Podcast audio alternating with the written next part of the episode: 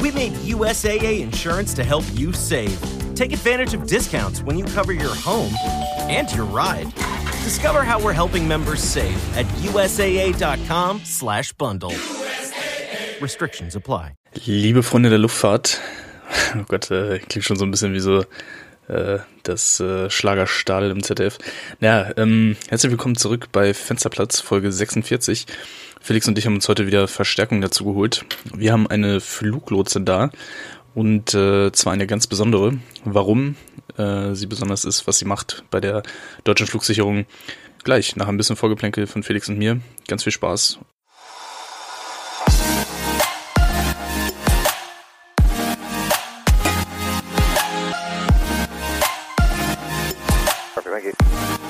American 787,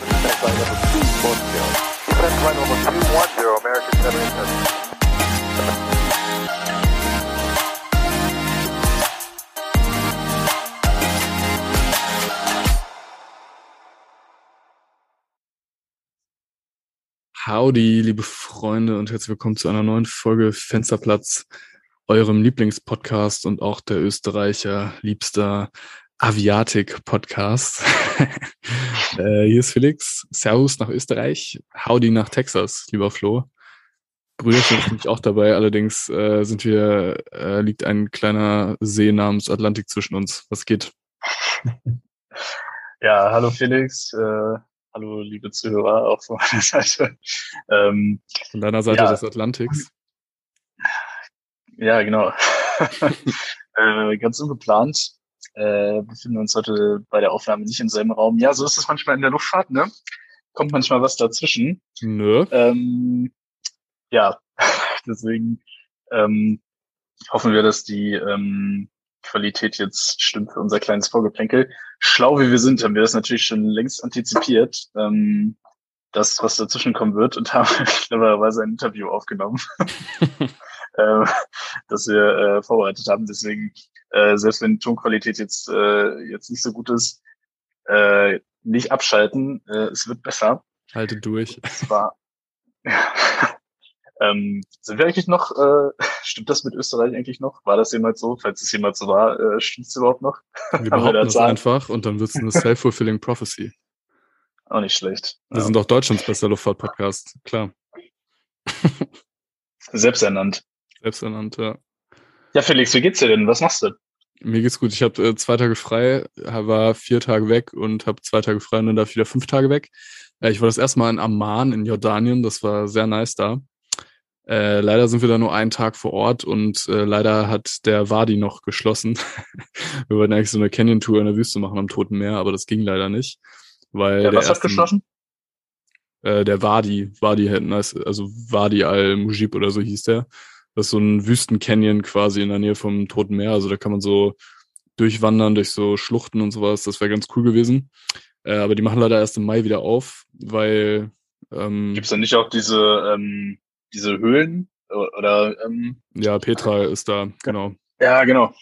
Das ist allerdings äh, so dreieinhalb bis vier Stunden Fahrt aus Amman und äh, wenn man da nur 24 Stunden ist, dann ja, das ist schon tough, ne? Also weil die Flugzeiten sind halt auch äh, Ja, es geht ja, nett aus. relativ anstrengend. Also man landet da gegen 2.30 Uhr nachts Ortszeit und wir fliegen halt zurück um äh, 3 Uhr 30 lokal, also das ist 2.30 Uhr deutsche Zeit, also wir werden gegen 0 Uhr 30 deutsche Zeit am Hotel abgeholt. Äh, das hat schon in sich, deswegen muss man sich das schon ganz gut überlegen und ich denke mal, ich werde jetzt nicht das letzte Mal da gewesen sein äh, und wir haben das im Winter teilweise auch mit zwei Tagen Aufenthalt und dann würde ich das eher da machen. Ähm, aber es ist wirklich, wirklich äh, auch cool, also war so oder so cool. Also ich kannte Amman ja gar nicht. Wir waren dann halt in der Innenstadt und ähm, echt interessant. Jetzt ist ja auch gerade Ramadan, ähm, was dann zusätzlich nochmal interessant war, das auch mal in so einem arabischen Land dann zu erleben. Und ja, also mir hat das echt gut gefallen. Es sind auch sehr viele Individualtouristen, ähm, die dort Urlaub machen. Und ja, weil es einfach da in der Region auch relativ ähm, ja, Stabilitätsanker ist vielleicht zu viel gesagt, aber ähm, also es ist ein stabiles äh, Land dort in der Region, was ja, ähm, wenn man den Irak zu seiner Rechten hat, Syrien im Norden und ähm, Israel zur Linken, ja, äh, nicht ganz einfach ist. Deswegen Also kann ich empfehlen, war auf jeden Fall eine sehr coole Erfahrung. Und jetzt die Fünf-Tagestour, die jetzt morgen losgeht. Also wenn ihr das hört, äh, ist sie schon vorbei, aber äh, für mich steht es dann morgen an. Äh, da bin ich das erste Mal dann in Malaga, da freue ich mich auch schon drauf. Äh, ist, das, äh, ist das da eher so ein bisschen vergleichbar so mit so einer westlichen Hauptstadt oder merkt man schon, dass, äh, dass das im, ist das der Nahe Osten? Also, ja, also ich finde es war so ein bisschen. Ist, oder, also, wie, ich fand wie ist das da in der Innenstadt? Also ich fand es so ein bisschen, ist, ich würde sagen, so ein bisschen zwischen Istanbul und Kairo, wenn man es so sagen kann. Mhm. Also ich fand es aber schon, also es ist echt, äh, zumindest da, wo wir jetzt waren, ähm, alles eigentlich echt äh, entspannt gewesen. Also ähm, kann ich eigentlich nichts Negatives irgendwie drüber sagen. Also ich fand die Leute auch alle sehr, sehr nett, sehr herzlich. Ähm, das war, wenn man da durch die oder an den Läden vorbeigegangen ist, man wurde nur kurz angesprochen, aber jetzt nicht äh, wie in manchen Ländern, dass man schon reingezogen wird in, in das Geschäft, sondern die haben eigentlich meistens nur Welcome gesagt und das war's. Ich also, erinnere daran, äh, wie wir in Istanbul im letzten Sommer für 50 Euro Tee gekauft haben. Boah, das war so ein Fail, ey. Ja, ich glaube, da wurden wir ein bisschen gescannt auf jeden Fall. Mhm. Ja, ansonsten äh, ganz interessant, ja. so was das Fliegerische noch angeht. Äh, letzte Woche in Frankfurt, wir mussten ein paar Warteschleifen fliegen. Ähm, das war echt interessant, weil der Winter ja nochmal zugeschlagen hat, beziehungsweise jetzt sogar in Kombination noch mit ähm, auch Quellbewölkung und starken Regenschauern. Äh, dementsprechend äh, mussten wir uns ein paar Gedanken im Cockpit machen, wie wir weiter vorgehen, ob wir näher ranfliegen, wie wir das mit unserem Sprit einteilen und so weiter. Weil man kann sich das vorstellen, dass an einem so großen Flughafen wie Frankfurt, wo ja in der Regel 70, 80 Flugbewegungen pro Stunde stattfinden, man da auch nicht ewig äh, Warteschleife fliegen kann, weil sich das natürlich irgendwann aufstaut. Äh, aber das haben wir alles dann Gott sei Dank doch ganz entspannt lösen können, weil der Flughafen dann doch nicht so lange zu war. Aber ja, ich bin mal gespannt jetzt über Ostern äh, wie sich auch der Personalmangel bei vielen Dienstleistern jetzt tatsächlich niederschlagen wird. Einige Flüge mhm. wurden ja auch schon abgesagt. Äh, ja, soweit eigentlich das, was passiert ist. Wie sieht's denn bei ja. dir aus, Florian? Wo erreiche ich dich? Ja, du hast ja schon angesprochen, äh, ich bin befinde mich gerade äh, im Ausland auf jeden Fall. äh, Im amerikanischen Ausland, genau äh, genommen. Und zwar sind wir hier so ein bisschen gestrandet ähm, weil der Flieger ähm, kaputt ist aus äh, ja, datenschutzrechtlichen Gründen oder was auch immer für Gründen, kann ich leider nicht äh, genau erzählen, was da ist. Wäre auf jeden Fall ganz interessant. Also ja, äh, der du hast doch wieder Bruchlandung gemacht, bestimmt. nee, ich bin ausnahmsweise unschuldig. ähm, ja, jedenfalls ähm, ist aus einem geplanten Tag äh, werden jetzt wahrscheinlich vier Tage. Ähm, und ja, allerlei Verwerfungen im Dienstplan. Ähm, ist jetzt auch noch mein, mein Line-Check, deswegen ich weiß gar nicht, was, was damit jetzt ist. Ähm, ja, wird sich jetzt alles so nach und nach rausstellen. Äh, auf jeden Fall interessant, das auch mal mitzumachen. Äh, witzigerweise, wie es dann immer so ist, ich packe eigentlich immer viel zu viele Klamotten ein. Also ich packe locker immer für ja, für, für drei Tage mehr safe. Aber ich würde sagen, meistens immer für eine Woche, auch wenn ich meistens nur drei oder vier Tage unterwegs bin. Ja, und wie äh, der Standard so ist, war ich jetzt schon länger nicht mehr in Amerika und habe meinen Koffer extra relativ leer gelassen, um äh, meinen M&M-süchtigen Bruder mit äh, Peanut Butter M&Ms zu versorgen und habe deswegen viel Platz im Koffer eingeplant. Ja. Ich krieg da immer aber, aber ja, ähm, deswegen musste ich heute hier mal so ein bisschen Handwäsche machen. Also long story short, wir gehen die Schlibbis aus. Äh, nee, die Schlippis nicht, aber ähm, so. die, Ja, sonst hätte ich den Tipp gehabt, sie einfach umzudrehen. Super Tipp. nee, äh, Schlipper und Socken geht, aber äh, T-Shirts und äh, Hosen ist es ein bisschen knapp. Ähm, ja, das sind dann so die alltäglichen Probleme. Ansonsten schlüpfe ich hier gerade so ein schönes Kokosnusswasser und eigentlich geht's mir ganz gut. Ähm, ich äh, wollte noch kurz darauf eingehen. Ähm, diese, ich bin ja auch nach Frankfurt gefahren, gerade als diese Front da durchgezogen ist. Und ähm, im Auto dachte ich mir schon, uiuiui, äh, das muss ja ganz schön äh, schockelig sein, weil ähm, ja, es hat geregnet wie aus Eimern. Äh, man hat auch den, den Wind gemerkt auf jeden Fall. Und ja, wir sind dann ähm, ein bisschen später abgeflogen Und äh, da hat man auch den äh, Mangel an Abfertigungspersonal auf jeden Fall gemerkt. Also ähm, ja, ich bin auch mal gespannt. Bei uns war auch die Aussage, das wird auf jeden Fall noch schlimmer in den nächsten Wochen. Äh, wir hatten auch schon ähm, ja, ein bisschen Delay aufgrund äh, der fehlenden Lademannschaft. Ähm, ja, das ist so, das ist eigentlich so bei mir passiert. Äh, was, worum ich dich jetzt vielleicht mal bitten würde im Sinne unserer Zuschauer, das wird ja wahrscheinlich vor allem die angehenden Piloten unter den äh, ZuhörerInnen vor allem äh, interessieren. Äh, wie läuft das denn im Cockpit ab, wenn man merkt, okay, wir können wahrscheinlich nicht da landen, wo wir ähm, uns das vorgenommen haben? Kannst du mal kurz erzählen, wie das ablief da bei euch? Oder was Ja, man dann also- macht? Ja, also was wir gemacht haben oder was man im Idealfall machen sollte. Spaß. Im Idealfall überschneidet sich das tatsächlich. Ähm, also es war jetzt so, dass wir über der Schweiz schon mitbekommen haben seitens der Flugsicherung, dass wir bitte unsere Geschwindigkeit reduzieren sollen, weil ähm, inbound Frankfurt quasi äh, mit Verspätung zu rechnen ist. Ähm, Sorry, wenn ich, äh, sorry, wenn ich dich unterbreche. Äh, ich würde würd mal ganz kurz ein bisschen eher anfangen. Also normalerweise ist es ja so, vorm Flug, man guckt sich die Wettervorhersage an und da stand dann ja schon drin, dass das Wetter in Frankfurt wahrscheinlich ähm, nicht so Ja. geil ist. Ne? Okay, ja, stimmt. Ähm, Genau. Also wir haben natürlich mehr Treibstoff Genau, getankt, als man jetzt für den reinen, für den normalen Flug bräuchte. Ähm, Genau. Das macht. Bitte? Ja, genau. Also das äh, wollte ich noch Ja. kurz vorweg.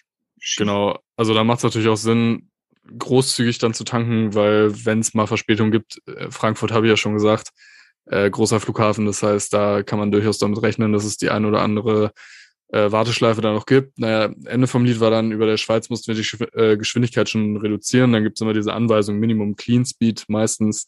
Äh, das heißt also die geringste Geschwindigkeit, die man in einer Clean Configuration fliegen kann. Also das heißt, ohne dass die Klappen ausgefahren werden müssen. Ähm, dann haben wir über Deutschland dann mit den Lotsen die erste Anweisung für ein Holding-Pattern bekommen, also für eine Warteschleife. Ähm, und normalerweise wird da immer eine Minute dann gerade ausgeflogen zwischendrin. Wir konnten das schon auf zwei Minuten äh, vergrößern. Ähm, und gleichzeitig wird einem dann auch von der Flugsicherung eine sogenannte EAT zugewiesen, also eine äh, Expected Approach Time, was natürlich wichtig für uns ist, weil darauf unsere Planung basiert, was die Spritsituation angeht. Ähm, Problem war jetzt, also wir hatten ungefähr ein bisschen mehr als eine Stunde extra dabei, also getankt sozusagen. Und äh, die erste Expected Approach Time, die lag schon eine knappe Stunde, ähm, also knappe Stunde eigentlich von jetzt sozusagen entfernt. Also das heißt, unser, unser extra getankter Treibstoff wäre sofort weg gewesen und wir hätten uns dann äh, committen müssen, okay, wir fliegen dann auf jeden Fall nach Frankfurt. Ähm, ist jetzt dann natürlich die Frage, macht sowas Sinn? Ähm, meiner Einschätzung nach macht das dann keinen Sinn, weil das heißt ja, du musst dann da, du musst dann da landen, äh, whatever it takes. Naja, und ähm, dementsprechend geht das dann natürlich los. Man ähm, über, man holt dann natürlich nochmal das aktuelle Wetter von allen Flughäfen, die irgendwie in und um einen liegen. Gerade jetzt bei so einer Großwetterlage, wie das an dem Tag der Fall war, äh, holt man dann natürlich nicht nur einen Ausweichflughafen an, sondern wir haben wirklich von Hamburg über äh, Leipzig, Berlin, äh, Genf, Zürich, Luxemburg, Amsterdam, Brüssel uns von überall Wetter hergeholt. Dann schaut man da natürlich drauf und überlegt sich so ein bisschen, okay, welcher ist denn der beste Flughafen, wo man dann tatsächlich hinfliegen könnte. Ähm, da kann man jetzt auch Kriterien berücksichtigen, wie Passagierströme zum Beispiel. Gleichzeitig hält man auch Rücksprache mit der Firma, weil die natürlich nochmal einen besseren Überblick haben, einfach wie das überhaupt gerade aussieht. Also landen Flieger oder ist komplett der ganze Betrieb eingestellt? Wie viele Flieger befinden sich überhaupt in der Warteschleife? Ähm, und welche anderen Flughäfen sind jetzt noch anfliegbar? Das Problem, das wir im Cockpit immer haben, ist, ähm, du könntest jetzt zum Beispiel sagen, okay, wir weichen jetzt nach Düsseldorf aus, aber du weißt ja gar nicht, okay, wenn es jetzt, äh, kann ja natürlich auch sein, in Düsseldorf ist das Wetter jetzt auch nicht so prickelnd, ist dann auch mit äh, Verspätung nach Düsseldorf reinzurechnen. Kann ja auch sein. So, dann gehst du aus der Warteschleife in Frankfurt raus, um dich in Düsseldorf einzureihen. Das macht natürlich auch gar keinen Sinn. Ähm, und solche Infos sind halt immer schwierig zu bekommen. Ähm, und da ist es dann hilfreich, wenn, er, wenn man am Boden dann äh, Ansprechpartner hat, die da einfach, ähm, da sie ja vorm PC sitzen und keine Ahnung, äh, mit tausend verschiedenen Ansprechpartern auch in Kontakt sind, die einem dann da ein bisschen supporten können. Und ja, so geht das dann im Prinzip weiter. Da muss man immer so ein bisschen rechnen, wie viel Sprit hätten wir denn gerne noch, wenn wir dann an unserem Ausweichflughafen ankommen, ähm, beziehungsweise wie viel Sprit brauchen wir überhaupt, um zum Ausweichflughafen zu fliegen. Da kann man ja auch davon ausgehen, dass das nicht immer äh, einfach geradeaus ist, sondern dass man da auch die eine oder andere Schlenker noch drin hat. Und dann setzt man sich im Prinzip Gates. Also ähm, man sagt dann, okay, wenn wir bei viereinhalb Tonnen Sprit angekommen sind, spätestens dann fliegen wir nach Düsseldorf und ähm, ja, oder keine Ahnung, wir warten jetzt hier noch 20 Minuten, wenn sich die Situation nicht bessert, dann fliege ich weiter nach äh, Berlin oder was weiß ich. Mhm. Also so läuft das dann im Prinzip ab. Also es ist ein sehr dynamischer äh, Prozess, der da vor sich geht. Ähm, man muss relativ viele Sachen so im Auge behalten. Gleichzeitig muss man ja auch mit den Gästen kommunizieren, mit der Kabinenbesatzung, weil wir ja auch immer ganz viele Gäste an Bord haben, die Anschlussflüge haben. Äh, das heißt, wenn wir zu spät kommen, dann heißt das für ganz viele Gäste, dass sie vielleicht nicht weiterreisen können. Also da gehen ganz viele Prozesse gleichzeitig ab. Und ähm, ja, Gott sei Dank, Ende vom Lied war dann halt, dass dieses, dass diese Front relativ schnell dann auch durchgezogen war und äh, dann tatsächlich wieder Flieger anfliegen konnten. Also wir mussten dann nicht eine Stunde Warteschleife fliegen, sondern es war deutlich kürzer. Aber mhm. ja, so war das im Prinzip. Genau. Ja, also ähm, Vielleicht noch so ein, zwei Ergänzungen. Also für uns ist natürlich aus dem Cockpit, wir sind ja äh, an einer spezifischen Position dann, vor allem im Holding, da haben wir dann äh, zwar unser eigenes äh, Wetterradar zur Verfügung, aber wir sehen dann natürlich von unserer Position aus nur das Wetter. Ähm, deswegen, wenn man da am Boden die Ressourcen nutzen kann, das Wetterradar dann zum Beispiel für Düsseldorf, kriegt man dann natürlich nochmal einen äh, besseren Eindruck, als wir jetzt nur mit Bordmitteln uns ähm, ja, verschaffen können. Ähm, wie man dann die Entscheidung trifft, ist dann äh, letztendlich auch wieder analog zu so einer ähm, zu so einem Non-Normal. Also wenn irgendwie was Technisches oder sowas ist, das äh, passiert dann auch mit dem Vordeck-Modell. Äh, Vordeck ist ähm, oder steht für Facts, Options, Risk and Benefits, Decision, Execution und Check. Ähm, wen das ein bisschen genauer interessiert, äh, ja, können wir irgendwann anders nochmal erzählen, beziehungsweise ich glaube, wir haben es sogar auch schon mal äh, erklärt. Also man hangelt sich dann sozusagen auch wieder ja mit so einem Modell äh, an die ganze Sache dann ran, damit man ja quasi wieder so einen äh, Entscheidungsleitfaden hat, äh, mit dem die die ganze Crew vertraut ist. Also so wird das dann letztendlich auch äh, gehandelt. Ähm, letztendlich ist es so, Felix hat es ja schon angesprochen, man setzt sich dann so sogenannte Fuel Gates. Äh, das heißt, wir haben ja äh, vom Abflug einen sogenannten Operational Flight Plan. Da stehen dann drin äh, die gesamten Spritmengen, die wir benötigen. Das ist aufgeteilt, äh, jetzt mal vereinfacht gesagt, zwischen äh, dem Sprit, den wir für den Reiseflug brauchen, äh, den Sprit, den wir bräuchten, um dann zu äh, unserem Ausweichflughafen zu gelangen und dann auch für den Sprit so als letzte Reserve, das ist dann für eine halbe Stunde ähm, Warteschleifen fliegen. Und äh, diesen, diese letzte halbe Stunde, die will man halt unter keinen Umständen antasten, weil dann wäre man halt wirklich in der Luftnotlage. Und äh, dass man da nicht hineingerät, da rechnet man dann halt die ganze Zeit, okay, ähm, was ist jetzt unser Minimum, dass wir eben diese 30 Minuten, diese letzten 30 Minuten, die wir dann im Tank hätten, äh, nicht antasten. Ja. Das vielleicht noch so der Vollständigkeit halber. Ähm, ja, fällt dir noch was ein? Äh, nee, war nur ganz witzig, äh, dass wir beide einfach gleichzeitig äh, die gleiche Sendung auf YouTube geguckt haben, unabhängig voneinander. Richtig cringe. Ah, ganz witzig, da war, das war wieder so ein Zwillingsmoment anscheinend. Ja, Felix und ich haben uns nämlich gerade hier spontan für das äh, Zoom-Meeting verabredet und dann äh, lief bei Felix genau das, die gleiche Stelle, die ich gerade bei mir, äh, mir bei hatte. ist so witzig. Richtig krank. Ja, ja. Vor allem trotz äh, Zeitverschiebung. Ich hätte jetzt gedacht, dass dann irgendwie ein paar Stunden dazwischen sind. Das hätte ja noch Sinn gemacht, aber. ja, aber ich bin jetzt hier gerade in so einer Zwischenzeit. Also ich bin jetzt heute hier um halb drei Uhr nachts aufgestanden. Ähm, also What? 9.30 Uhr. Ja, 9.30 Uhr deutscher Zeit. Ja, weil unser nächster Info-Zeitpunkt war halt 10 Uhr deutscher Zeit. Also wann so, wir wieder okay. äh, Bescheid kriegen, hätte ja auch sein können, dass wir jetzt gleich äh, fliegen. Also wie jetzt zwar nicht gedacht, aber ja. Ah, ich habe übrigens genau. Fokus äh, Tipp ausprobiert in Amman. Was steht in der Sauna? Ich war in der Sauna. Und? Hat was gebracht? Geht. Toller Tipp. Nein, äh, also ich war, ja, das Problem ist, man hat, ist dann ja immer so phasenweise müde und wenn man dann über den Punkt drüber ist, dann äh, wird schwierig.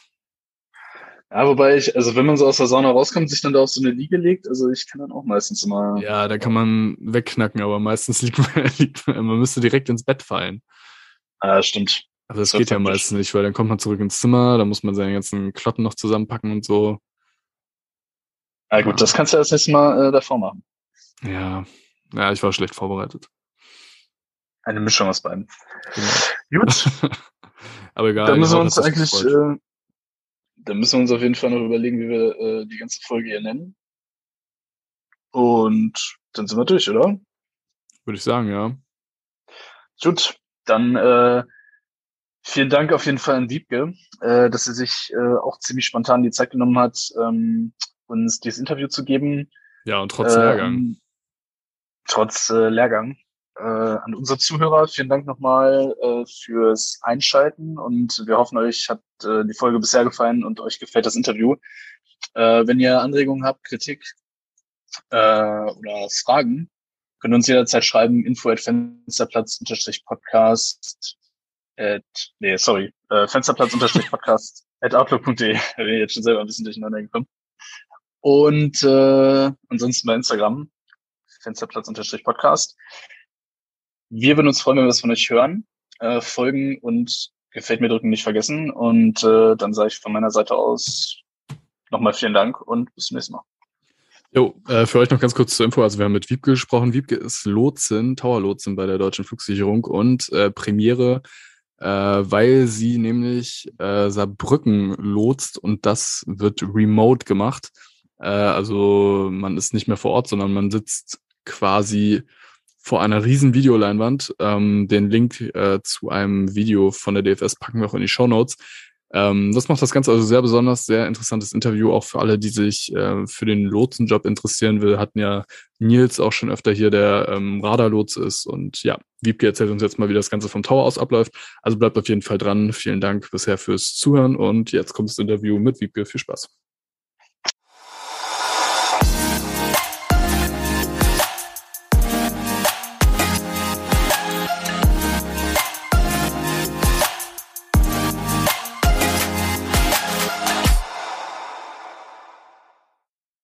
So, Ladies and Gentlemen, ganz herzlich willkommen ähm, bei unserem Interview. Äh, nach unserem kleinen Vorgeplänkel hier haben wir jetzt die Wiebke dazu geholt, wie versprochen. Äh, es soll heute um das Thema äh, Remote Tower gehen. Und da sage ich herzlich willkommen, Wiebke. Hallo, danke für die Einladung. Ja, vielen Dank, dass du dir äh, die Zeit genommen hast ähm, für dieses doch relativ spontane Interview, soll ich sagen. Äh, heute ist die neue Condor Livery rausgekommen. Äh, wir stehen alle noch unter Schock und müssen das jetzt erstmal verarbeiten. Dann dachten wir, äh, widmen wir uns dann dem äh, seriösen Thema Remote Tower. Äh, du sitzt ja sozusagen an der Quelle. Äh, hast du den, den Flieger heute schon live gesehen? Weil du hast uns schon gesagt, du bist in, in Frankfurt gerade am Flughafen. Äh, ja, ich bin äh, tatsächlich hier, aber ich habe den Flieger heute nicht gesehen, weil wir natürlich den ganzen Tag äh, den Lehrgang am Laufen haben und äh, man meistens am Ende dann so im Eimer ist, dass man jetzt nicht unbedingt dann noch zum Flughafen fährt, sondern einfach sich nur ums Essen kümmert und dann tot ins Bett fällt. Ja. Was denkst du denn über die neue, äh, über den neuen Lack? War, es ist auf jeden Fall mal was anderes. Äh, ähm, ja, ich glaube, das ist sehr, ich finde es sehr gewöhnungsbedürftig, aber irgendwie auch lustig. Und von daher, ähm, ich bin mal gespannt, wie lange das dauert, bis das quasi so zum Alltagsbild irgendwie gehört. Äh, Mhm. Ja, ich bin. Ja, ich kann mir auch äh, vorstellen, dass äh, man sich auf jeden Fall dran gewöhnt. Am Anfang, ähm, das war bei der neuen Lufthansa Livery, fand ich auch so, da dachte man erstmal, okay, äh, da wurde ein bisschen Potenzial verschenkt, aber vielleicht in äh, einem halben Jahr oder so hat man sich dann dran gewöhnt und dann Ja, ja, äh, ganz das ist normal. Ja, du hast jetzt schon äh, den Lehrgang angesprochen, auf dem du gerade bist. Kannst du da irgendwie ein bisschen was zu erzählen oder ist das noch äh, geheim, was du da für Lehrgänge machst? Oder? Äh, Das ist absolut nicht geheim. Äh, Ich bin jetzt aktuell auf einem Ausbilderlehrgang. Das heißt, wenn ich hier fertig bin und den natürlich erfolgreich abschließe, alles unter der Prämisse, ähm, dann darf ich neue Trainees, die zu uns in die Niederlassung kommen, ausbilden oder auch Leute, die zu uns wechseln, ausbilden. Genau. Das durfte ich bis jetzt nicht machen, aber das darf ich dann hoffentlich ab Ende der Woche dann endlich auch mit übernehmen. Ja, sehr spannend. Äh, wir drücken dir auf jeden Fall die Daumen. Ähm, kannst du da einmal was äh, zu sagen? Was hat dich dazu jetzt bewogen, äh, dass du Ausbildung machen willst? Also hatte ja, ähm, hast du grundsätzlich Spaß daran, anderen Leuten was beizubringen oder ist es irgendwie eine andere Motivation dahinter? Ja, danke schön auf jeden Fall erstmal. Ähm, also es ist, es gehört mehr oder weniger zum normalen Werdegang als Fluglotsen dazu, dass man irgendwann auch äh, die Ausbildertätigkeit übernimmt, wenn man das möchte. Man muss es natürlich nicht. Aber ich habe definitiv äh, sehr, sehr viel Spaß daran, äh, das anderen Leuten auch zu erklären, wie das System funktioniert und die Sachen auch zu zeigen. Und das ist natürlich dann noch viel cooler, wenn man mit diesen Erklärungen und Tipps und Hilfestellungen und sowas dann auch einem neuen Menschen helfen kann, äh, auch eben die Fluglotsenlizenz zu bekommen und dann tatsächlich auch Teil des Kollegiums zu werden. Ne? Finde ich auch, also finde ich eine tolle Sache und äh, ich habe mich da schon sehr, sehr lange drauf gefreut, äh, bald dann mit aushelfen zu dürfen. Und jetzt ist es dann endlich soweit und ich freue mich auch schon sehr. Und der Lehrgang macht auf jeden Fall super viel Spaß und ist auf jeden Fall ein spannendes Thema, definitiv. Okay. Kollegium hört sich gerade so an wie an der Schule, ist ganz lustig. ähm, ist das, äh, wie läuft das denn bei euch ab? Also seid ihr als äh, Trainer dann auch festen Azubis irgendwie zugeordnet oder wird das bunt durchgemischt? Ähm, weil, also ich kann mich dran erinnern, an der Flugschule war es bei uns zumindest so, dass wir dann doch, also dass zumindest immer versucht wurde, so blockweise zumindest mit den gleichen Fluglehrern zu planen. Ist das bei euch auch so oder wird da jede Schicht neu zusammengewürfelt? Nee, das ist bei uns auch so. Also im Grunde genommen soll es pro Trainee zwei Ausbilder geben. Also grundsätzlich, ich meine, wenn man nicht genug Ausbilder hat, dann kann man natürlich auch nicht zwei Ausbilder einem Trainee zuweisen. Ähm, genau, aber das ist dann so, dass man äh, tatsächlich, wenn es gut läuft, äh, sozusagen hauptsächlich den einen und dasselbe Ausbilderteam hat. Äh, man kann natürlich zwischendurch auch wechseln, je nach Lage. Ne? Wenn jetzt zum Beispiel irgendwie Kollegen dann in den in die Elternzeit gehen oder wie oder was und dann halt auch viel länger ausfallen, dann muss man natürlich auch die Ausbilder wechseln. Ähm, es ist da aber auch ganz klar wichtig, dass man da auch verschiedene Inputs bekommt, auch von anderen Leuten, ne? weil äh, ein Ausbilder kann ja auch, oder zwei Ausbilder können nur zwei verschiedene Arbeitsweisen zeigen. Und äh, der Trainee muss ja in dem Moment auch das Beste für sich irgendwie rauspicken. Und das kann er halt natürlich am besten, wenn er eine große Auswahl an Arbeitsweisen bekommt. Ne? Mhm. Ähm, genau. Ich meine, das geht natürlich auch über die Ausbildung hinaus, aber natürlich, äh, wenn man jetzt mit der Ausbildung fertig ist, dann möchte man natürlich auch erstmal selber arbeiten und äh, selber herausfinden sozusagen. Und deswegen ist es auch gut, wenn man vorher möglichst viele viel Input dann bekommt, natürlich zum gewissen Ausbildungsstand irgendwie. Ne? Also das kann man jetzt nicht von Anfang an so machen. Ja. Würdest du denn ja. sagen, dass äh, das Lotsen von Flugzeugen eher ein Handwerk ist? Also kann man das ganz gut lernen oder ist es eher so Berufung? Also muss man schon so ein Kunst. gewisses Grundtalent mitbringen? Boah, das ist eine sehr, sehr gute Frage. Danke. Ähm, ja. Muss man auch mal sagen. Ja, richtige ähm, Richard David Precht-Frage habe ich mir aus den Fingern gezogen. ja. Oh, mein Gott, ne. Ja. Ähm, also man kann es bis zu einem gewissen Grad lernen, aber wenn man da kein Interesse dran hat, oder ich würde eigentlich auch sagen, wenn man da nicht so ein Stück weit irgendwie da auch irgendwie Bock drauf hat oder da so eine gewisse, gewisse Leidenschaft mitbringt, dann ähm, kann es auch sein, dass man tatsächlich die Ausbildung dann auch nicht schafft. Also es wird jetzt nicht gesagt, du hast keine Leidenschaft, du musst jetzt gehen, sondern mhm. äh, ich glaube, dann wird es einfach nur deutlich schwerer, wenn man das, äh, wenn man da jetzt nicht so die Berufung irgendwie hat, weiß ich nicht. Aber es gibt auch Leute, die tatsächlich vorher noch nie was von der DFS gehört, gehört haben, äh, dann kommen, die Ausbildung bestehen und dann auch sehr, sehr gute Lotsen sind. Ne? Also solche gibt's auch. Mhm. Okay. Also ja. Apropos, äh, wo wir schon mal äh, bei deinem Arbeitgeber sind, können wir gleich mal ein bisschen, bisschen äh, kostenlose Werbung machen, auch im eigenen Interesse, damit ich nicht wieder ewig äh, Slot-Delay habe in Berlin. Wie sieht das aus bei euch an der Ausbildungsfront? Braucht ihr Leute? Auf jeden Fall, auf jeden Fall. Also okay. definitiv, ja. Sehr gut. Immer bewerben, bewerben, bewerben, bewerben. Immer. Es gibt nichts Ärgerlicheres, als wenn man dann diese, in der DFS gibt es ja diese Altersgrenze zum Bewerben. Und es gibt nichts Ärgerlicheres, als wenn man die dann überschritten hat und dann sagt, boah, hätte ich mich doch mal beworben, dann probiert es einfach. Und wenn es nicht funktioniert, dann funktioniert es halt eben nicht. Dann wird es einen anderen Platz auf dieser Welt geben, der gut für euch ist. Aber probiert es einfach aus, weil hinterher ist man immer schlauer. Ja, das Ganze sind äh, 24 Jahre, glaube ich, oder sowas, ne? Genau, man darf das 24. Lebensjahr zum Zeitpunkt der Bewerbung nicht vollendet haben, soweit ich weiß.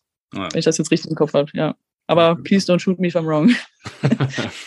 ja, gut, das ist ja immer so, ne, sowas wechselt natürlich auch immer ständig, deswegen macht euch da selber schlau.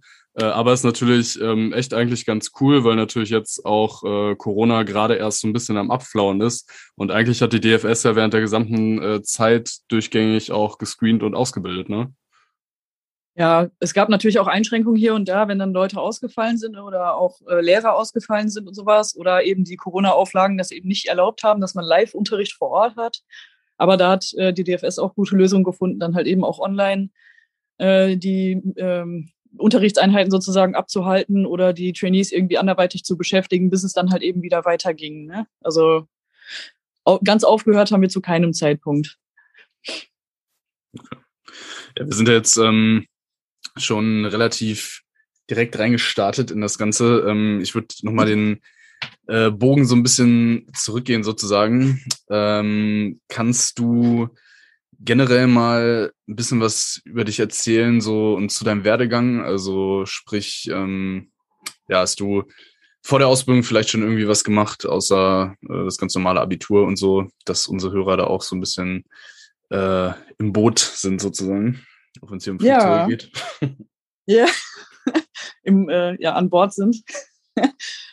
ja, also ähm, ich meine, ihr habt ja vorhin schon meinen Namen gesagt, aber ich bin die Wiebke. Ich mache es einfach nochmal ganz von Anfang an. Bin, äh, heißt der anonymen Fluglotsen. Hallo. Wiebke. hallo. Die anonymen Aviatiker. Ja, genau. Ja, genau, die anonyme Aviatiker, genau. Ähm, ja, ich bin äh, 28 Jahre alt zum Zeitpunkt der Aufnahme. Ähm,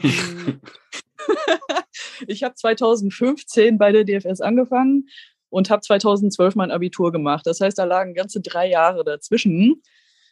In diesen drei Jahren vor der Ausbildung habe ich äh, gearbeitet, weil ähm, also ich habe relativ zügig nach dem, äh, nach dem Abitur mit dem Auswahlverfahren angefangen, aber ich hatte damals noch eine Wartezeit und leider gab es da keine klare Aussage, weil noch nicht klar war, hier, wann der Kurs startet und so weiter. Und ähm, deswegen habe ich jetzt nicht so coole Sachen gemacht wie manch andere, die dann irgendwie ein Jahr ins Ausland gehen oder was weiß ich was machen, Auslandssemester oder so, sondern ich habe einfach vor mich hingearbeitet und quasi einfach nur gewartet, bis es losgeht.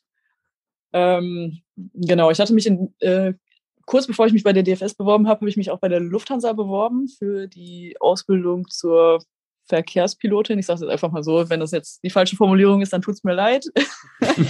Los wissen Ähm, alle, was gemeint ist. Das ist die Hauptsache. ja, genau. Nachwuchsflugzeugführer Ui. hieß das damals. ja, ich habe es nicht geschafft. Ähm, ich weiß auch warum und das ist auch absolut nicht schlimm, aber ich war natürlich damals am Boden zerstört, weil ich dachte natürlich, ey Mann, wie cool und das ist der einzige, die einzige Lösung, wie man das jetzt als ähm, als Mensch, der jetzt nicht gerade in einem reichen Elternhaus äh, geboren worden ist, Shoutout an meine Eltern. Mhm. Ihr seid super geil, ihr habt alles richtig gemacht. genau, ähm, genau, es war dann quasi einfach so damals so die einzige Möglichkeit und dann wusste ich jetzt auch noch nicht so viel über die DFS und da hat mich aber ähm, in einem Praktikum, äh, das habe ich in Essen-Mülheim gemacht, bei der VHM damals noch, die gibt's heute nicht mehr. Und ähm, da habe ich einen Piloten kennengelernt, der mir, äh, mich dann einer Fluglotsin im Center Langen vorgestellt hat. Und die durfte ich dann begleiten auf zwei Schichten. Und äh, habe dann, ich dachte am Anfang, die Leute sitzen da im Anzug und man darf kein Wort sagen, sonst wird man direkt erschossen oder wie auch immer. Und dann bin ich da ins Center gekommen und das war einfach nur wie so ein, ja, so ein richtiger Schock irgendwie in dem Moment. Äh, weil da saßen einfach ganz normale Menschen, so wie wir alle auch. Keine Ahnung, der eine so, der andere so, was weiß ich. Aber da hat sich keiner Gedanken drum gemacht, ob er sie es jetzt irgendwie gerade korrekt gekleidet ist oder was weiß ich was für ein Gedönse. Also war jetzt keiner irgendwie besonders schrecklich gekleidet oder so, aber ich, wie gesagt, ich bin halt davon ausgegangen, dass alle so in, in Business Dress irgendwie da sind halt, ne? Also die Männer im Anzug und die Frauen dann irgendwie im ne, Kostüm, aber gar nicht. Also pff, der nächste im T-Shirt, der andere da, was weiß ich, im Pulli oder so. Und das waren jetzt auch nicht alles, also keine Ahnung, waren einfach nur normale Menschen. das hat mich sehr positiv überrascht und habe ich mich dann bei der DFS beworben, weil das war natürlich auch mega cool, diese Schicht zu begleiten und dann halt eben zu sehen, was sie alles machen. Und sie hat dann auch noch super viel erklärt. Und dann dachte ich einfach, ey, mein Gott, nee, ich muss das auf jeden Fall auch ausprobieren. Und habe es dann zum Glück geschafft. Und äh, genau, es ging dann 2015 los. Ich bin, ähm, also ein Towerkurs an der Akademie, wir waren ungefähr 13 Monate da. Und ähm, dann wurde ich zuerst nach Tegel geschickt. Und da war ich dann von Februar oder März äh, 2016, genau, bis Februar 2017, bis dann festgestellt wurde, so, ey, also es hat sich natürlich über die Zeit aufgebaut, es war jetzt nicht plötzlich oder so, aber das hat da einfach nicht gepasst. Auch jetzt, äh, ich jetzt einfach rückblickend äh, hatte da persönlich einfach noch nicht so den gleichen Stand wie jetzt heute. Ne? Also Persönlichkeitsentwicklung war da einfach noch nicht an der Stelle, wo sie eigentlich sein müsste, sozusagen irgendwie für diesen Job. Ähm, ich wurde dann nach ähm, Saarbrücken geschickt. Da war dann aber auch schon klar, dass äh, dieses Remote Tower dann halt eben auch bald kommt.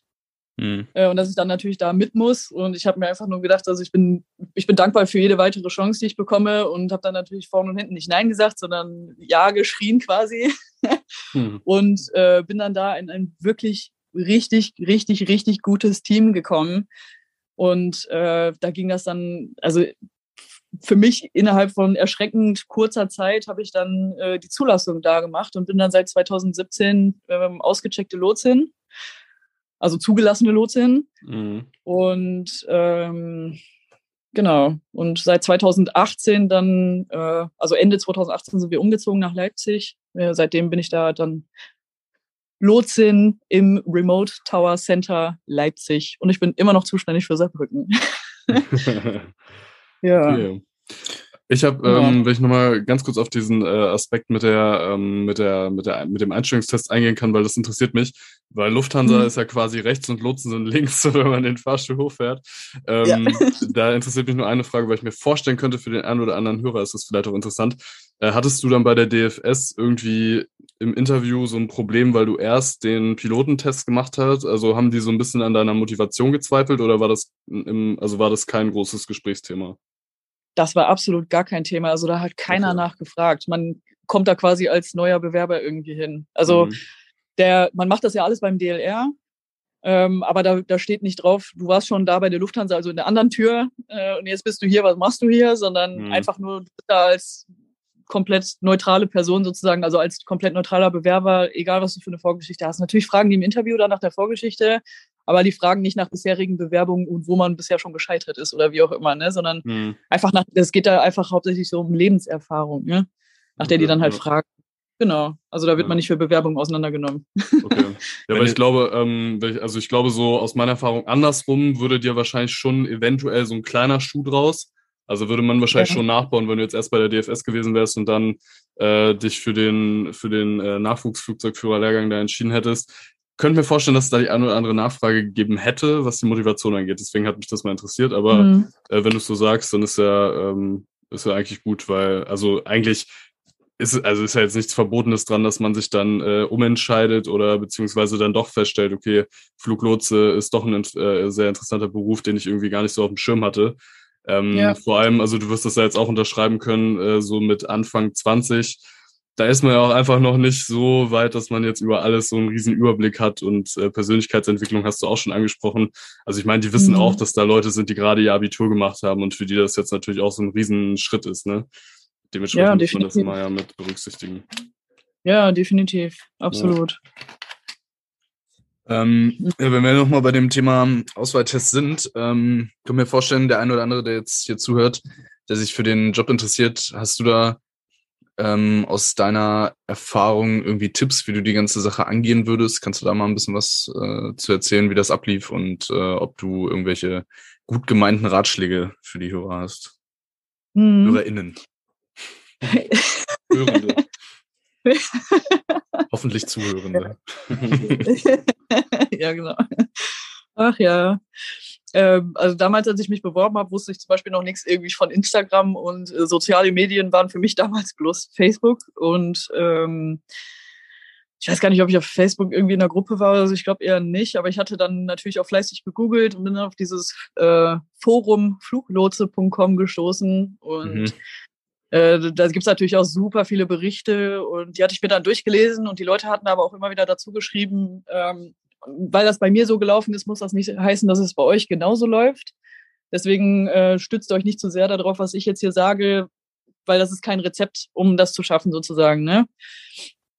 Ähm, genau, also ich hatte das dann, hatte das dann da alles gelesen Und ähm, man bekommt zur Vorbereitung für die Voruntersuchung, also VU, ähm, oh, hoppala. Ich hoffe, das war jetzt gerade nicht abgeschnitten. Ich habe gerade einen Anruf bekommen. Ähm, ja, sorry. Entschuldigung. Nee, aber ähm, welcher Flieger war es denn? äh, ja, einer. äh, der Christoph 16 aus Saarbrücken, aus dem Winterberg. nee, war Spaß. Nee, aber ähm, genau. Auf jeden Fall äh, gibt es da für die Voruntersuchung, ähm, gibt es da quasi schon so ein Paket an CBTs, also Computer-Based Trainings, die man da quasi üben kann. Und äh, die haben aber jetzt nicht unendlich viele Stufen und, und nicht unendlich viele Facetten. Also das sind fünf Programme, wenn ich das richtig in Erinnerung habe.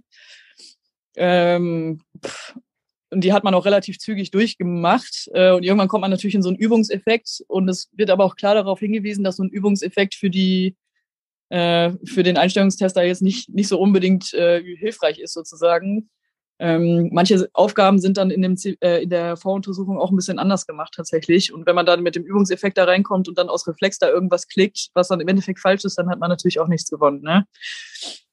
Genau, aber äh, was mir auf jeden Fall geholfen hat, war, äh, wir haben uns vorher doch tatsächlich über, ähm, über dieses äh, Fluglosenforum organisiert. Also alle, die jetzt irgendwie die VU an diesen Daten hatten, ähm, da war eine ganze Gruppe, ich ich komme aus dem Ruhrgebiet und da war eine ganze Gruppe aus dem Ruhrgebiet, die quasi dann alle mit dem Zug dahin gefahren sind und haben uns schon im Zug getroffen. Und ähm, das war schon mal sehr, sehr gut, weil dann ist man da auf jeden Fall zur Voruntersuchung nicht irgendwie komplett allein und komplett lost irgendwie hingegangen. Ich finde das immer gut, wenn man einfach wenigstens so ein paar Leute kennt. Mhm.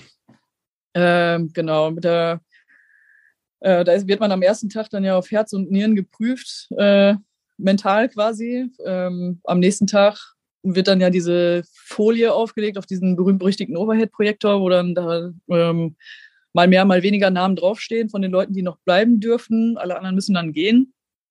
Und dann ist natürlich ein nicht so tolles Gefühl, aber wenn, wenn der Name, der eigene Name auf dieser Liste steht, ist natürlich super. Und dann geht es ähm, weiter mit ähm, anderen Tests, die quasi schon eher auf Fluglotsen die Tätigkeit an sich irgendwie abzielen. Ähm, danach heißt es dann einfach bloß noch bangen. Äh, vorbereiten kann man sich sehr, sehr gut, äh, indem man sich mit Englisch auseinandersetzt. ähm, das Englisch, was da jetzt abgefragt wird, ist jetzt kein Hexenwerk, aber das sage ich auch, auch aus der Position, dass ich mit Englisch auch schon vorher ziemlich viel Kontakt hatte und deswegen jetzt auch nicht so die Riesenschwierigkeiten hatte. Ne? Also jemand, der jetzt äh, von Hause aus jetzt nicht so viel Kontakt mit Englisch hat, der struggelt da vielleicht ein bisschen mehr. Also deswegen ähm, sich auf Englisch vorbereiten schadet auf jeden Fall nie. Ähm, oder schadet auf keinen Fall. Genauso wenig wie es äh, äh, schadet, sich mit Kopfrechnen vorzubereiten sozusagen. Ähm, jo, dann geht's in die Hauptuntersuchung mit äh, einem gewissen Zeitrahmen dazwischen. Bei mir war das eine im November, also im November war die Voruntersuchung und im März war die Hauptuntersuchung, also schon mal ein paar Monate. Hm. Und äh, in dieser Zeit habe ich mich natürlich auch, äh, habe mir auf Englisch Serien angeschaut oder Filme oder so. Das ist natürlich am Anfang unangenehm, aber irgendwann kommt man da rein, dann versteht man das auch. Hm. Und äh, genau, habe äh, mich nochmal daran erinnert, äh, dass ich da nicht lügen muss oder lügen möchte, äh, um da irgendwie reinzugucken bei der DFS. Ja, genau, ja, es steht immer überall. Seid ehrlich, sei du selbst und so weiter und so fort.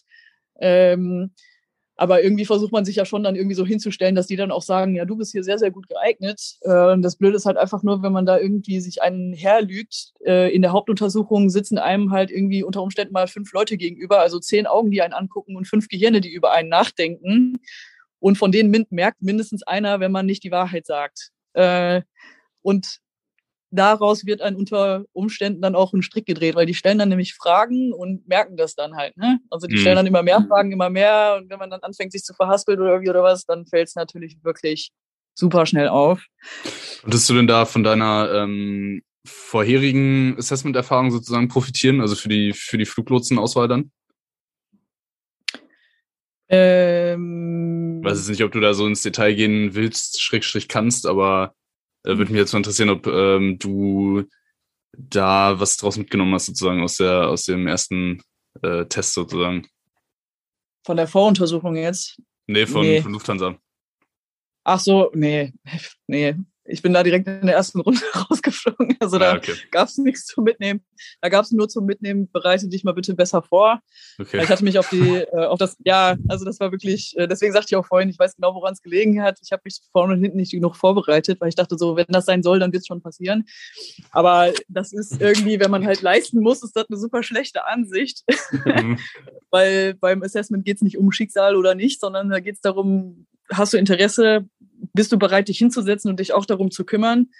Und letztendlich, äh, natürlich fließt auch in eure Arbeit ein Stück weit ein Bauchgefühl mit ein. Auf der anderen Seite werdet ihr mit Checklisten zugeballert, die jetzt nicht umsonst da sind. Ne?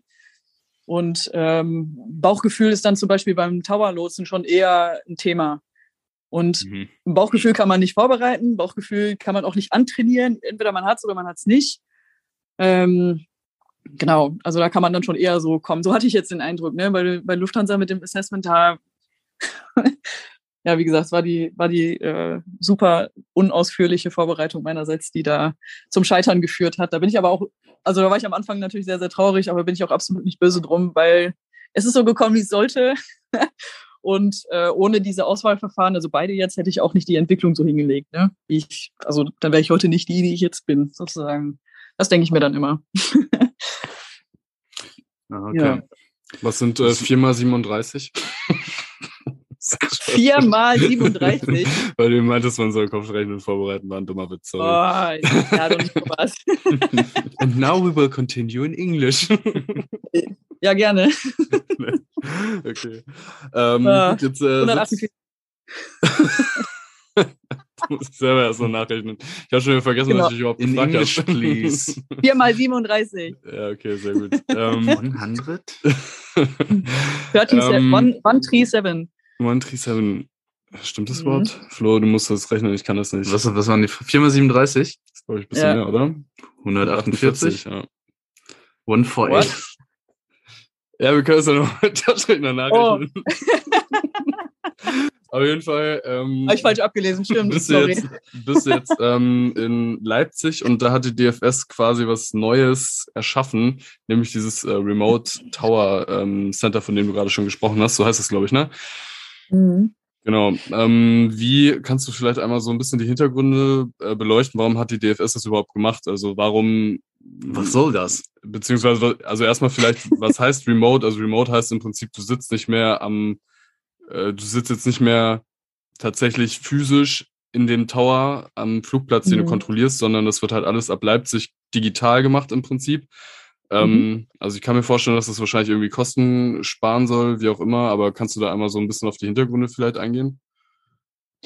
Ja, das ist, äh, also ist alles natürlich eine Frage des Equipments. Ähm, wenn man jetzt einen Conventional Tower, so nennt man das, äh, hinstellt, wie er jetzt zum Beispiel in Frankfurt steht oder in, am BER DUS, also oder Düsseldorf, ähm, Hannover, das sind, äh, das sind natürlich Kosten. Also ist natürlich eine, eine Kostensparmaßnahme irgendwo auch, ähm, aber natürlich auch eine Weiterentwicklung Richtung ähm, Zukunft. Ne? Also Sachen, die wir uns jetzt äh, vor ein paar Jahren noch gar nicht hätten vorstellen können, die sind ja heute auch schon Realität. Ich fange jetzt mal bei etwas an, was jetzt noch nicht mehr so überraschend ist, aber wenn man zum Beispiel ein Head-Up-Display hat oder so, ne, das Mhm. hätten sich die Leute vor, was weiß ich, wie vielen Jahren auch noch nicht vorstellen können. Und jetzt nutzt man das heute, die, die das haben, die finden das klasse oder halt auch nicht, was weiß ich, das ist ja Geschmackssache. Aber ähm, die Zukunft, in, also es entwickelt sich halt alles irgendwie weiter, ne? Und Hm. wenn man über so ein Remote-System jetzt nicht mit dem nicht mit dem heutigen Stand, aber es ist ja auch nicht äh, ist ja auch jetzt nicht das Ende der Fahnenstange sozusagen, aber wurde natürlich eine Tür geöffnet, ähm, dass man da in Zukunft entwicklungstechnisch auch einiges hinlegen kann und ähm, vor allem, wenn man dann äh, mehrere Flugplätze bedienen kann, die jetzt nicht so viel äh, Traffic haben. Fangen wir jetzt einfach mal mit der aktuellen Situation an. ne? Wir haben jetzt Saarbrücken im Remote Tower Center. Ähm, dann ist bald noch Erfurt dabei und ähm, jetzt auch heute dann in der Zeitung angekündigt, ähm, dann Dresden auch. Und ähm, wenn man jetzt die drei Plätze sozusagen unter ein Dach bringen kann und alle drei mit dem gleichen System, dann ist das natürlich äh, vom Wartungsaufwand her, sind es nicht mehr drei Türme, die man warten muss oder drei Systeme äh, ne, oder drei verschiedene Standorte, die man da bedienen muss an der Stelle, sondern dann ist das ein, äh, ein Ops-Room oder ein Betriebsraum nur noch, um den man sich kümmern muss. Ne? Jetzt Mhm. einfach nur von der Technik, die jetzt die Lotsen dann quasi direkt nutzen. Ne? Natürlich die Technik vor Ort, hier das ILS und sowas, ist alles unangetastet. Also da geht es tatsächlich bloß um die äh, Nutzeroberflächen bei uns und halt eben technische Schnittstellen und sowas. Ne?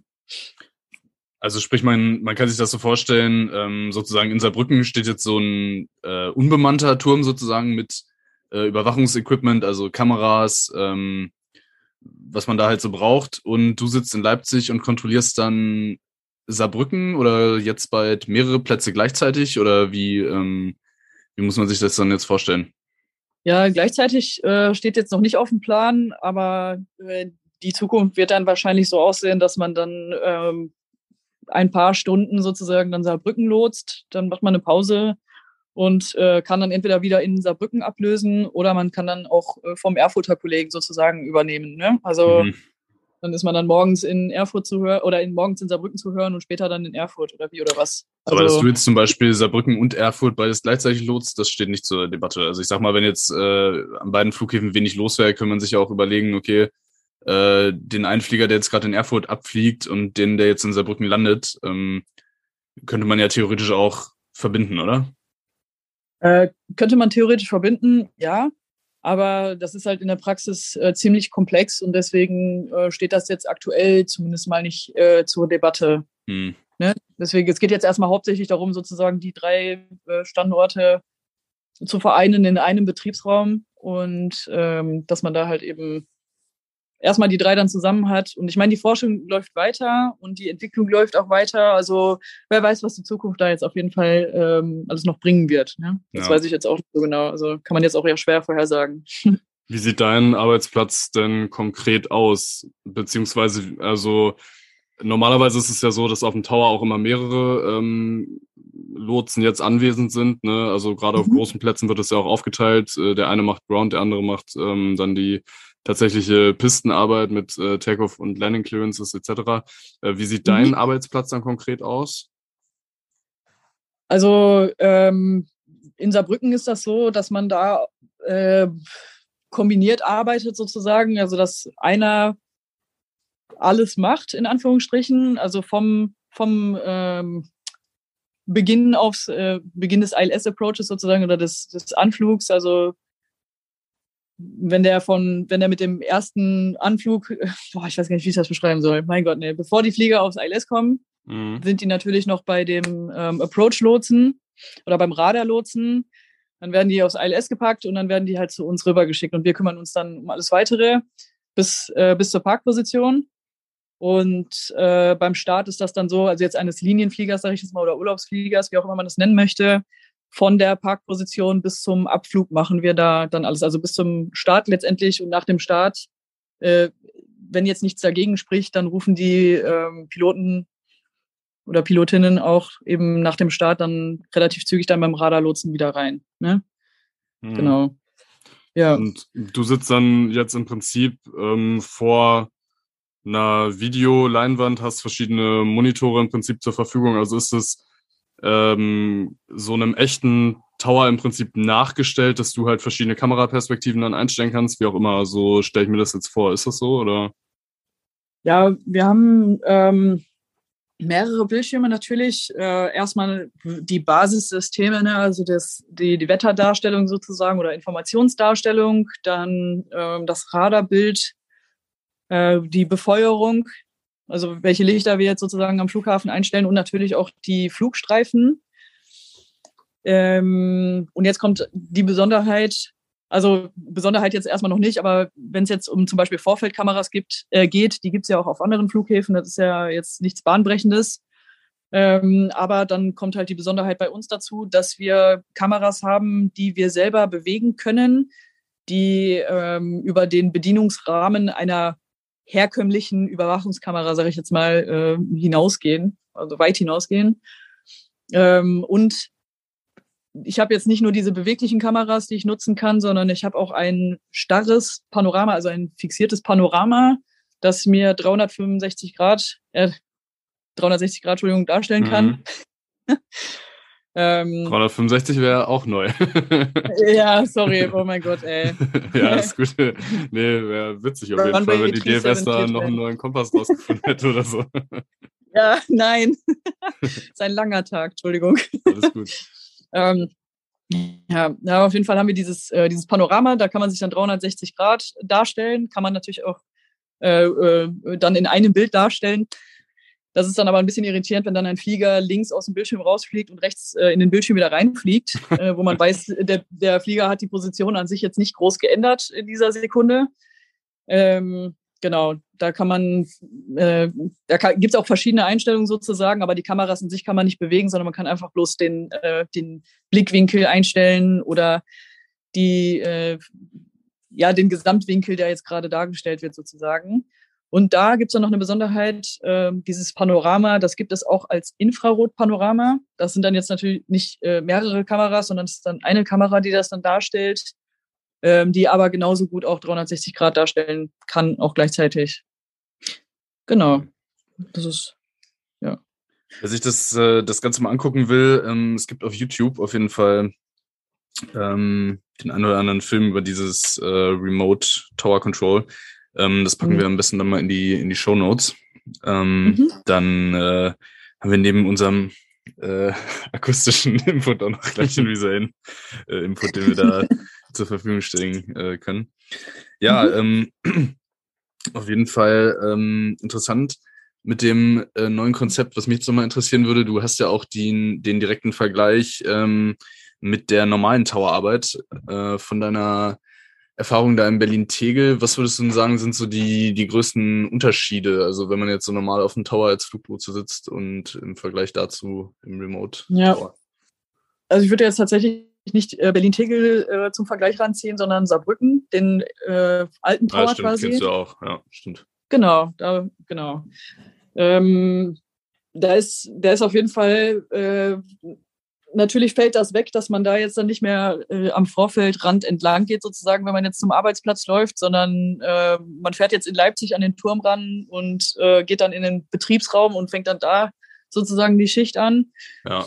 Ähm, da fehlen natürlich dann erstmal die ersten Eindrücke, was jetzt so das Wetter angeht. Ne? Das Wetter kann in Leipzig ganz anders sein als in Saarbrücken, weil da liegen auch ein paar hundert Kilometer dazwischen. Ja. ähm, da kann in Saarbrücken die Welt untergehen und in Leipzig die Sonne scheinen oder auch umgekehrt. ähm, genau. Ähm, ansonsten hat man natürlich nicht die äh, Geräuschkulisse. Dafür gibt es auch Ersatz, gar keine Frage. Also es gibt auch Lautsprecher und so dass wir da uns trotzdem die akustischen Signale vom Flughafen sozusagen äh, anderweitig eben einholen können, wenn, was ja zum Beispiel relevant ist, wenn irgendwie schlecht Wetter ist oder beziehungsweise schlechte Sichten, ähm, dann hört man, mh, das hört sich anders an, wenn ein Flieger landet, als wenn der eben durchstartet. Oder andersrum, es hört sich anders an, wenn ein Flieger ähm, startet, als wenn der einen Startabbruch hinlegt, tatsächlich. Ähm, das ist da zum Beispiel ganz wichtig. Ähm, aber was ich gerade eben schon angesprochen hatte, das Wetter ist natürlich ein Riesenunterschied. Und ich muss halt den Kopf nicht mehr jetzt aktiv drehen, sondern ich kann halt die Kameras drehen. Wenn ich jetzt äh, mich auf dem Stuhl da umdrehe, dann gucke ich halt in den Raum rein, aber nicht mehr aus dem Fenster raus. Hm. Äh, Wo es halt andersrum dann eben so war, wenn man jetzt auf dem Turm richtig arbeitet, wie gesagt, dann hat man natürlich auch dieses Bauchgefühl eben, okay, der Flieger müsste jetzt ungefähr hier sein, dann schaut man in die Richtung kann das sofort verifizieren. Und ähm, das ist dann mit dem Kamerasystem natürlich anders. Ähm, also das, ich, ich habe natürlich noch ein Bauchgefühl, aber dann muss ich halt die Kameras dahin drehen und nicht mehr den Kopf. Ne? Das ist jetzt halt eben dieser Unterschied. Ich muss dafür eine Technik bedienen, äh, statt meinen meinen Körper zu benutzen, sozusagen, um da irgendwie mich da in die Position zu bringen, dass ich was anderes sehe, sozusagen. Genau. Das hat- ist jetzt ein bisschen doof formuliert, aber ich glaube, ihr wisst, was ich meine. Ja. Genau. Warst du eigentlich mal in äh, Saarbrücken, Felix? Ich überlege gerade, ja, ich glaube schon. Das ist ja dieser Flughafen, äh, dieser Flugzeugträger, ne? Flugzeugträgerbahn. ne? Ja, genau. Ja, Ja, sportlich ja, mit dem genau. 320 aber geht. Ich bin schon mal in der Mitte rausgerollt. Das äh, war sehr, sehr sportlich, ja. Ja, da haben aber auch alle in der ersten Reihe gesessen, Ella. Ne? Ja, das äh, war ein sehr sportliches Abbremsmanöver, aber ja. Ja. Gut gesessen, Boah, trockene Bahn, ich sag's mal so. Und ich bin Ja. nicht geflogen. ähm, Ja, viele wofür- hatten das, äh, Captain's Landing only, ne? Sorry. Achso, nee, das, äh, das war bei uns nicht so. Also ich bin auch ein paar Mal angeflogen Okay. und bin gelandet, aber äh, ich habe dann doch eher die, die Hast das bei äh, Mitte aufgesetzt. Genau. ja, also man muss sagen, so aus der Einrichtung, also gerade ähm, wenn ähm, man, ist, also ich meine mich zu erinnern, dass es Richtung, ist das 07 oder sowas oder 08, da gibt's dann nur diesen ANAF-Approach, ne? Er ist 09, aber fast richtig. Ja, also ganz dunkel ist schon ein paar Jährchen her. Äh, das ist Mhm. schon ein bisschen sportlich da anzufliegen. Also mit einem 320 kurze Bahn und dann geht die noch so hoch, die knickt ja in der Mitte irgendwie so ab, ne? Ja, genau. Das ist schon äh, auf jeden Fall ein spannender Flugplatz, muss man sagen. Ja, definitiv. Wofür braucht ihr eigentlich Infrarotkameras, habe ich mich gerade gefragt. Ist das für schlecht Wetter Äh, oder? Nee, also Infrarot kann nicht durch irgendwie Regen oder feuchte Luft oder sowas durchgucken. Okay. Äh, also wenn Nebel ist, dann sind die Infrarotkameras genauso hilfreich wie die normalen Kameras und zwar gar nicht.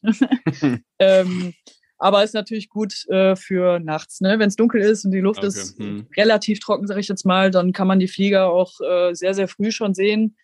Oder wenn man halt eben äh, schwierige Lichtverhältnisse hat. Ne? Sprechen wir jetzt mal gerade von Winter. Äh, die Sonne steht äh, tief den ganzen Tag, wenn sie überhaupt dann irgendwie kommt, so gefühlt. Ähm, der, der Turm, auch der alte Tower vorher schon, ne? also das ist jetzt mit dem Remote Tower nichts Neues, in Anführungsstrichen, stehen beide im Norden und die Sonne, die geht ja bekanntlich da im Süden rum und äh, da wird man halt auch schon mal geblendet. Und äh, wenn man da Infrarot nutzt, ich meine, natürlich Infrarot geht natürlich auf die Sonne ziemlich hart ab, aber äh, da kann man die Infrarotkameras auch ziemlich gut nutzen, äh, wenn man jetzt nicht direkt in die Sonne guckt, selbstverständlich, ähm, dass man da dann trotzdem auch gut was erkennen kann. Ne? Oder bei verschiedenen Wolken äh, Bildern oder was, wenn es mal so diesig ist oder so, dann kann es auch schon mal helfen. Genau. Mhm. Ist es denn Ja. tatsächlich als Towerlotse so wichtig, dass man auch rausguckt? Weil, also, ich, ich habe Definitiv. das noch nie gemacht, aber mich interessiert das jetzt echt. Also ich hätte jetzt gedacht, dass man tatsächlich auch relativ viel auf dem Bildschirm eigentlich gucken muss. Äh, ja, also da, da gibt es sicherlich die ein oder andere Ar äh, Arbeitsweise, aber ich glaube, da sind wir, also sind äh, sich alle Towerlotsen eigentlich ziemlich einig, dass äh, die Fenster doch echt eine, äh, ein verdammt gutes Arbeitsmittel sind. Äh, genau, also wie gesagt, das hat ja auch viel mit dem Bauchgefühl zu tun. Ne? Das Mhm. Radar hilft mir jetzt beim Bauchgefühl relativ wenig, aber wenn ich jetzt einen Flieger angucke, also ich habe da jetzt einen, ein etwas anderes Beispiel, was jetzt nicht äh, mir jetzt auf der Arbeit passiert ist, aber auf dem Weg zur Arbeit bin ich ähm, am Leipziger Flughafen entlang gefahren und da war ein Flieger im Anflug. Und ich habe mir den, das Flugzeug angeguckt und habe mir gedacht, boah, ich glaube, der startet durch. Da war der aber noch im Anflug. Und was weiß ich, zehn Sekunden später oder so haben die den Go-Around eingeleitet. Also, da, ne? Mhm. Und das ist halt etwas, das verrät mir das Radar nicht. Das Radar sagt mir Bescheid, wenn der anfängt zu steigen oder wenn die Geschwindigkeit sich verändert oder wie auch immer, ne? Das, Ja. Aber ansonsten ist das ja bloß zweidimensional. Das ist dann dieser Punkt, der sich da wegbewegt oder dieses, dieses kleine Quadrat.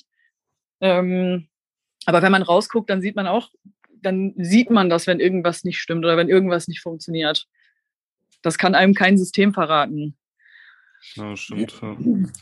Ja. Ähm, ich habe noch mal eine Frage so aus der Praxis, weil mich das auch interessiert. Braucht ihr jedes Mal, wenn ihr jetzt eine Startfreigabe ähm, vergebt, sage ich mal, muss da jedes Mal vorher der Radarlotse irgendwie, also beziehungsweise der, der die die Partures dann übernimmt, muss der euch irgendwie so ein Go geben oder wie läuft das ab? Oder könnt ihr einfach rausschießen und sagen, hier, Kollege, viel Spaß? Nee, äh, also wir brauchen keinen Release für Startfreigaben.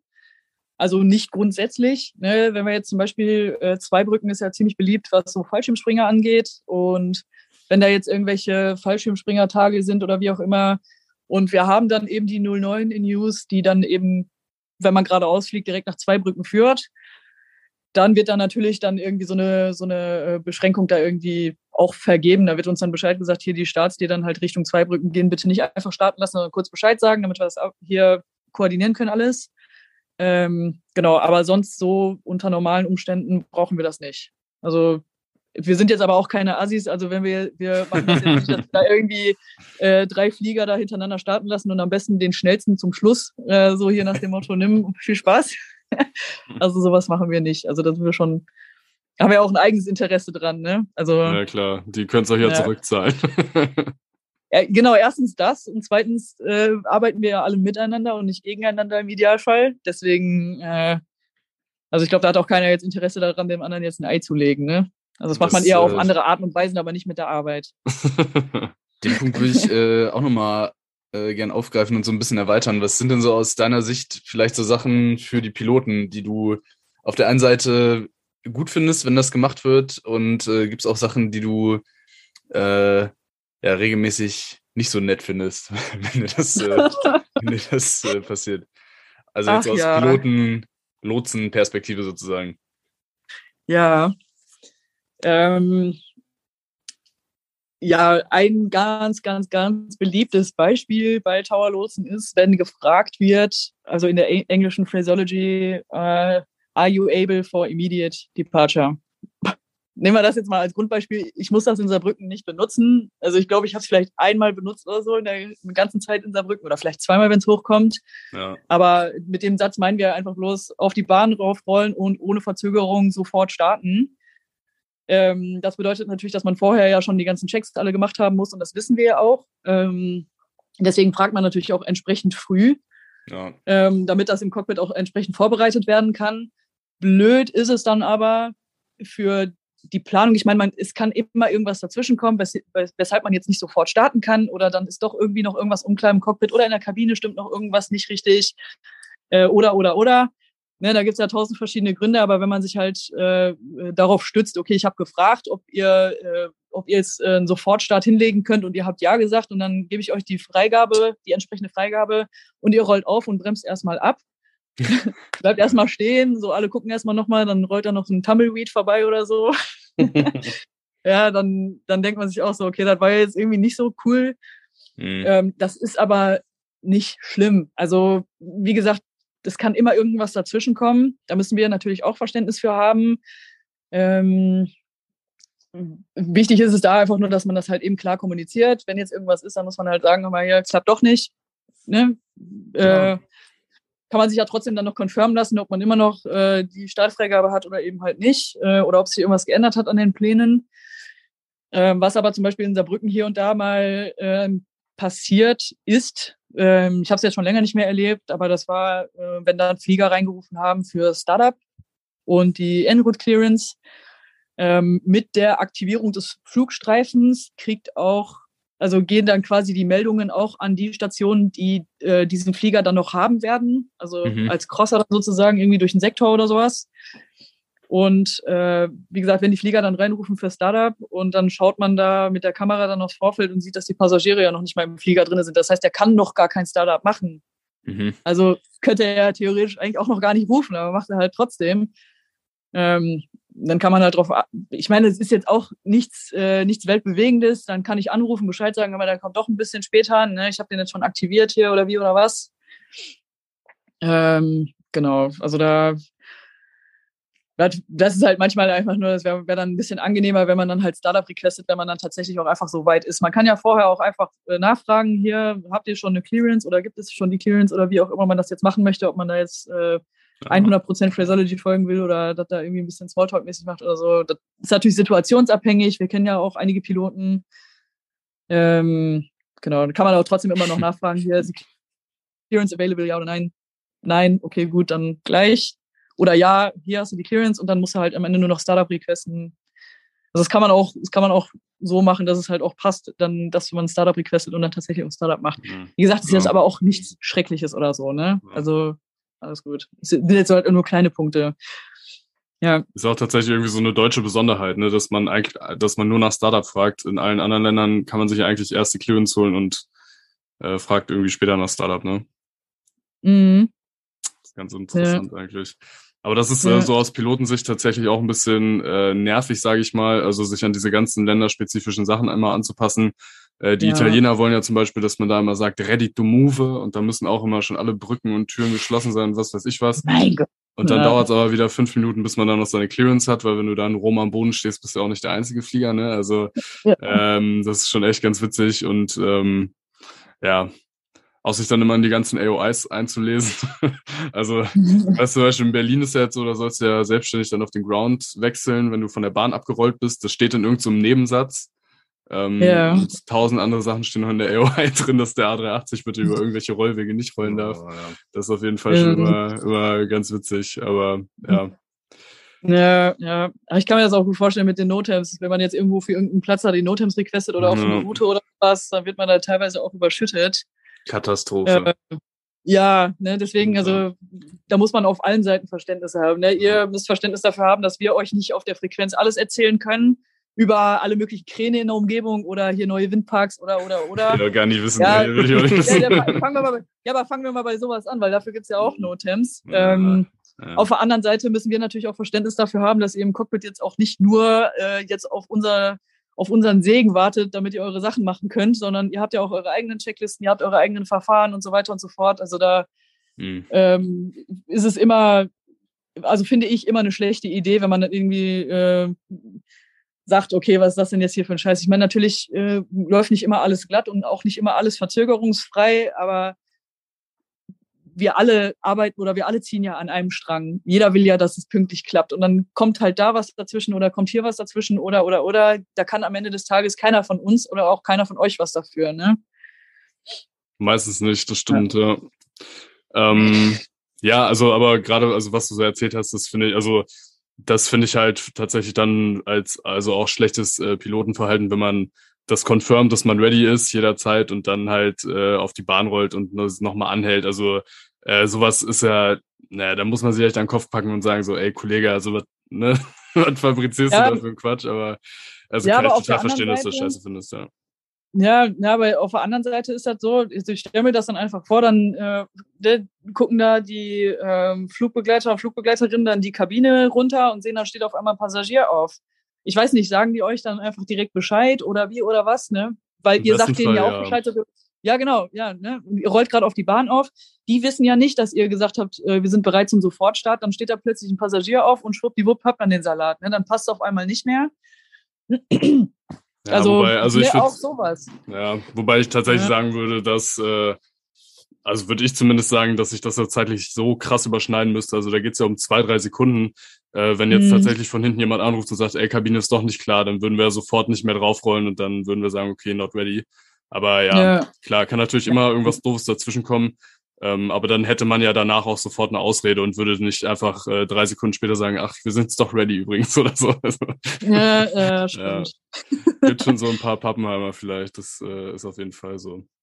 Ja. Aber wir sind alle nur Menschen, deswegen. Und, äh, Ja. Meinst du, äh, irgendwann in naher Zukunft wird es dann bei der DFS Homeoffice geben? Also kannst du dich irgendwann dann mit deinem privaten Laptop in Saarbrücken einloggen auf den Tower? Definitiv nein. Also ich, keine Ahnung, ich will jetzt hier nicht so rüberkommen, wie äh, es hat niemand die Absicht, eine Mauer zu bauen oder irgend so Gedönse. ähm, äh, also ich, ich sehe das definitiv nicht, zumindest mal nicht in naher Zukunft. Ja. Ähm, ganz einfach, weil da so viele, so viele Einflussfaktoren sind. Äh, was weiß ich, wenn wir jetzt einfach bloß an Hacker denken oder so, Hm. äh, wie gut kann man sein Netzwerk zu Hause schützen, dass äh, da diese hoheitliche Aufgabe, dass man die mit nach, mit nach Hause nehmen kann und sagen kann, so, ich mache jetzt einfach mal hier von der Terrasse aus da den Traffic. Äh, Das ist aber irgendwie auch ganz geil. So. Topf Nudeln auf der Herdplatte und nebenbei irgendwie noch die, den Flieger lotsen. ja, witzig wär's allemal, aber ne, dann Ja, hat man auch irgendwelche Ablenkungsfaktoren. Ne? Ich meine, Ja, klar. Ja. ja, bei euch im Cockpit, da gibt's ja im Idealfall auch keine Ablenkung. Ähm, dafür sitzt ihr ja auch da. Und äh, damit ihr halt auch nicht, nicht irgendwie auf einmal denkt, oh scheiße, ich habe vergessen, den Herd auszumachen oder so. Und genauso also ist das mitten auch über bei uns. Atlantik. Fuck. Oh mein Gott. Wir müssen nochmal umdrehen. Ja, ich kann nicht, ich kann nicht fliegen. Äh, Der Herd ist an. Oh mein Gott. Kann der Remote es Tower eigentlich auch diese, äh, diese coolen Lichtzeichen, wenn der Funk mal nicht funktioniert? Weil Ja, diese coolen Lichtzeiten mit der Lightgun, genau, die sind an den beweglichen Kameras befestigt. Das heißt, man hat da sogar, ähm, boah, ich will jetzt nicht Nice. sagen den Vorteil, aber man hat natürlich vorher, ich habe das selber mal getestet in der Flugstunde. Ich habe eine äh, PPL, also PPLA. Und äh, ich habe die Ausbildung angefangen in Saarbrücken und dann haben wir das mal in einer Flugstunde gemacht, dass wir das mal getestet haben, die Lightgun vom Tower aus versus die Lightgun von den äh, Kameras aus. Ah, Und die von den Kameras, genau, die von den Kameras aus, die Kameras, die können dem Flieger visuell folgen, also die beweglichen Kameras natürlich. Und äh, wenn so eine Kamera einem Flieger folgt und die dann einen, ähm, einen LED-Strahl oder wie auch immer, nicht LED, oh Gott, äh, ich will jetzt nicht sagen wie so ein Laserpointer oder so, also dieses Ding kann einen jetzt nicht erblinden lassen oder so und ist jetzt auch nicht super gefährlich für die Augen oder wie oder was, aber das sieht man auf jeden Fall ein ganzes Stückchen deutlicher, als wenn da einer mit dieser riesen äh, Lightgun da im Tower steht und dann gegen ein äh, schräg gestelltes Fenster leuchtet, ne, was Mhm. den Lichtstrahl ja auch nochmal abbiegt. ähm, genau, also da dass das die Lightgun, das finde ich. Ja, aber die sind halt auch, die sind auch, also ja, die haben ihre Daseinsberechtigung. Ja. Ich müsste auf jeden Fall nochmal nachgucken, was die Signale heißen. da würde ich mich mal, mal schlau machen. Grün ist Äh, gut. ich, ich, Grün ich will nichts spoilern, aber also wir müssen natürlich die Signale kennen, aber äh, auf den Lightguns stehen auch die Signale nochmal drauf. Also Okay. wenn wir sie dann mal auch nicht auf dem Schirm haben, können wir Ja, die ich auch glaub, ablesen. Also, wenn bei unseren Fliegern mal irgendwas mit dem Funkgerät sein sollte, haben wir noch zwei andere und ja, ja, ich glaube ja. eher die Lightgun da zum Einsatz kommt. Naja. Muss man aber auch erstmal merken, dass einen der andere nicht hört, ne? Oder dass man die anderen nicht hört. Dann denkt Das man halt, er spricht nicht mehr mit mir, dann ruft man und ruft und ruft und ab wann verliert man die Geduld oder ab wann bemerkt man, der hört mich ja gar nicht. So schön ruhig. Ja. Ja, genau. Oh, ist ja geil. wie während Corona. ja. Ja. Hoffentlich Ja, genau. dabei. Ja. Eieiei. Ja. Ähm, Genau. Was, äh, was mich jetzt noch interessieren würde, die ähm, Lotsen, die du jetzt bald ausbilden wirst, das sind jetzt ganz normale Trainees von der ähm, Akademie dann sozusagen. Ne? Also die gibt jetzt eine neue Ja. Auswahl sozusagen. Äh, Radar oder Center, Tower und Remote Tower sozusagen. gibt es nicht. Also die Leute äh, oder die, die Trainees, die machen ganz normal ihre Ausbildung an der Akademie. Die ist daher schon getrennt zwischen äh, Upper, Lower und Tower. Ähm, wer dann aber ins RTC kommt und wer nicht, wird da jetzt in der Ausbildung dann nicht äh, irgendwie Auswirkungen auf die Ausbildung an sich haben, sozusagen. Also an der Akademie zumindest mal nicht. Genau. Mhm. Ja, an der Akademie kriegt man ja auch die Auszubildenden-Lizenz, die einen ja einfach nur dazu berechtigt, an eine Niederlassung zu gehen und sich da halt eben auf diesen ähm, ähm, Flughafen sozusagen zu spezialisieren. Ne? Und die Auszubildenden-Lizenz ist, äh, hat in Berlin ihre, also dieselbe Auswirkung, wie sie jetzt im RTC die Auswirkung hat, ne? Ja. Oder Okay. Rechte, wie auch immer. Sehr gut. Ja. Ähm, hast du noch was, äh, was du gern erzählen würdest? Haben wir irgendwas nicht gefragt, äh, was dir noch auf der, auf der Seele brennt? Oder? Ähm, was mir auf sowas der ganz anderes, was gar nichts mit dem Tower zu tun hat. ja, in London gibt es einen richtig guten Italiener. In der Tat. Nee. ähm, also, boah, das kommt Ja, jetzt ultra. Ja, was, was fällt mir, was fällt mir ein? Also mir fallen so viele Sachen ein, so viele und so wenig, keine Ahnung. Also ich freue mich immer natürlich auf alle, ähm, auf alle Leute, die sich sozusagen für diese Thematik interessieren. Ähm, was ich ein bisschen schade finde, ist, wenn dann hier gesagt wird, hier von wegen, ihr sitzt ja im Keller oder was weiß ich, also wenn Leute dann anfangen, irgendwie zu versuchen, darüber herzuziehen oder auch wenn sie es nur scherzhaft meinen, Mhm. ähm, natürlich ist das jetzt nicht irgendwie äh, äh, ein Produkt unserer persönlichen äh, Fantasie, wie auch immer. Ne? Also das Team in Saarbrücken, genauso wenig wie das Team jetzt in Erfurt oder so, hat sich jetzt hingesetzt und hat gesagt, so, wir wollen jetzt, ne? Sondern das ist halt einfach, das ist der Schritt in die Zukunft. Ähm, wir sitzen nicht im Keller, wir sitzen im Erdgeschoss und äh, wir, sind, wir sind aber, weil wir jetzt im RTC So. arbeiten, auch nicht irgendwie minderwertige Lotsen. Ne? Also weiß ich nicht. Also, aber das hat für mich auch irgendwie was mit Respekt zu tun und ähm, ich finde es immer sehr, sehr wichtig, dass man alle Menschen mit Respekt behandelt, egal was sie machen. Also ob es jetzt äh, jemand in der Apotheke ist oder irgendjemand in einem Supermarkt an der Kasse oder der Müllmann oder die Müllfrau oder was weiß ich was oder der Busfahrer, die Busfahrerin. Also da, was weiß ich, finde ich immer wichtig, dass man allen Leuten mit Respekt begegnet und nur weil jetzt jemand eine etwas angepasste, mh, einen etwas angepassten Arbeitsplatz hat, ist diese Person jetzt auch äh, definitiv nicht irgendwie weniger wert oder schlechter oder so. Ne? Das ist ja genauso wie jetzt, äh, wie, wie bei Piloten oder Pilotinnen mit verschiedenen äh, Luftfahrzeugtypen. Ne? Es gibt Leute, die mit äh, CPL äh, dann äh, hier beruflich äh, Cessna durch die Gegend fliegen, um zum Beispiel Fallschirmspringer abzusetzen oder Banner zu ziehen oder Hagelflüge zu machen oder was weiß ich was. Und das ist im Mhm. Endeffekt ja auch voll die coole Tätigkeit, ist auch mit einer CPL. Das heißt, die Menschen, die haben auch wirklich eine Riesenmenge Zeug gelernt dafür. Ähm, und das ist definitiv mal kein Grund, irgendwie äh, sich hinzustellen und zu sagen, ja, der fliegt da beruflich oder der, die das fliegt jetzt beruflich da nur, äh, nur so eine Cessna oder so und ich fliege das und das. Was weiß ich, ein Airbus oder so oder eine Boeing. Jetzt insert any random aircraft type, was weiß ich. Ja. Aber ich finde es mal schade, wenn sich Leute halt für was Besseres halten. Ne? Wenn, also, was weiß ich. Also, ich meine, das hat ja auch generell was mit dem Leben zu tun und jetzt äh, bloß jetzt nicht nur mit der Fliegerei, aber es finde find ich halt wichtig, dass man da irgendwie den Respekt wahrt. Ähm, bewahrt. Bild macht, ne? Immer. Ja, ja, genau. Also, weil ich, ich meine, keine Ahnung, ich bin ja auch ein Mensch mit Emotionen und alles und Gefühlen und so und äh, kommt natürlich auch drauf an, wer da jetzt zu mir kommt und sagt, haha, du sitzt im Keller. Bei dem einen denke ich dann, ja, okay, ich weiß, du machst nur einen blöden Witz, weil wir aber einen guten Draht zueinander haben. Und beim nächsten, das ist dann eine völlig fremde Person, die sagt dann, haha, du sitzt im Keller. Da denke ich mir natürlich auch, ey, Moment, wir kennen uns nicht. Äh, ich weiß nicht, ob du jetzt äh, unbedingt in der Position bist, mich jetzt äh, oder uns jetzt da quasi in den Keller zu beamen, was, wo wir definitiv erstens nicht sitzen. Und selbst wenn, dann wäre das absolut nicht schlimm, weil wir machen unsere Arbeit, das ist unser Beruf ähm, das disqualifiziert uns aber nicht, in egal welcher Art und Weise, ne? Das ist ja im Grunde ein normaler Tower, nur dass ihr nicht vor Ort seid. Also so wie ich das jetzt zumindest ja, verstehe. Ja, eben. Ja, eben. Ja. Und wer weiß, ne, wie die Zukunft aussieht. Äh, das ist halt das, das Coole bei Remote, weil das jetzt eben noch, ich will es nicht sagen, weil es in den Kinderschuhen steckt, aber weil es jetzt noch quasi so frisch ist, in Anführungsstrichen, sind wir halt die Ersten, die dann irgendwie auch äh, da noch was bewegen können. Ne?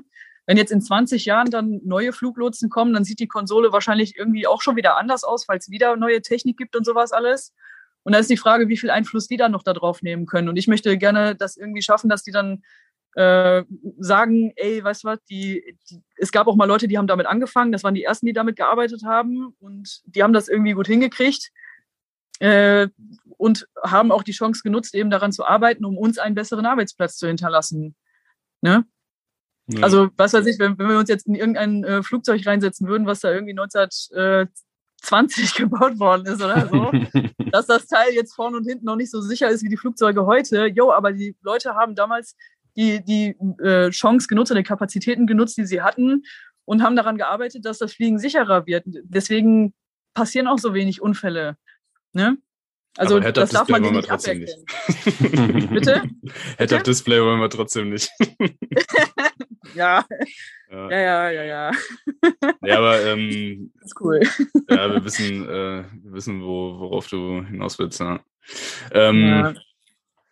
ja also ich, äh, ich denke so, im Grunde Leute, die da jetzt sagen, irgendwie ihr sitzt da im Keller oder so, die haben ja dann meistens äh, eher selber das Problem und äh, im Zweifel äh, so wie ich die DFS kenne, zeigt man da einmal seinen Gehaltsnachweis und dann sind die meisten ja dann eh äh, relativ schnell verstummt. Also von daher. Aber guck mal, weißt du, was wir jetzt einführen können? Die sagen doch hier immer, ähm, wie, wie sagen sie immer hier, der, ähm, der DFB, der hat doch diesen Videoschiedsrichterkeller, ne? Die sitzt ja wirklich im Keller. Und ich okay. glaube, die sitzen noch in, in sitzen die in Mainz? Köln. In Köln. Hm. Da siehst du, der DFB hat den Kölner Keller und die DFS hat den Leipziger Keller. Also da, ja, das könnte man da natürlich mit einbringen. Ja. Die haben ja auch witzigerweise ja. Äh, mit Fluglotsen und Piloten zusammengearbeitet wegen dieser Phraseologie da, ne? Die haben ja auch so bestimmte Redewendungen irgendwie. Ja, cool. Ja, ich meine, wo, wo kann man das noch, äh, wo kann man das noch offensichtlicher aufgreifen als in der Luftfahrt, ne? Weil da ja, muss das halt angewendet werden. Ja. ja? Das ein andermal. Wenn Dennis ITT-Chemie jetzt Gast ist oder so, keine Ahnung. Ähm, ja, ja, wenn, äh, wenn dich jemand finden will, würdest du noch irgendwie Werbung machen für Instagram oder irgendwas? Oder soll das geheim bleiben? Oder wie? Nö, also wer mich finden will, der findet mich unter wiebke-sh und nicht sondern sh. Ja, das sind, wenn man sein Gehirn anschaltet, sind das Initials.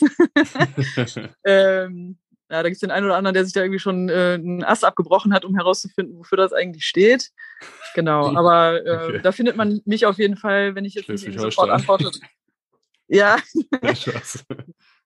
ja, alles gut. Ja, sehr ähm, gut. Ja, genau. dann äh, packen wir das dann auch nochmal in die Shownotes, nebst dem äh, Remote Tower Video. Ähm, mhm. Dann würde ich sagen, machen wir hier den äh, Cut von Interview. Auf jeden Fall ganz vielen Dank äh, Wiebke, dass du uns hier zu so später Stunde noch Rede und Antwort äh, gestanden hast. War sehr, sehr interessant, immer wieder äh, auch cool von so ähm, ja, Pionierprojekten aus der Luftfahrt aus der Zukunft sozusagen zu hören.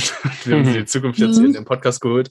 Äh, ganz, ganz vielen Dank und äh, viel Erfolg auf jeden Fall für deine Ausbildertätigkeit dann, die jetzt bald losgeht. Ja, vielen, vielen Dank.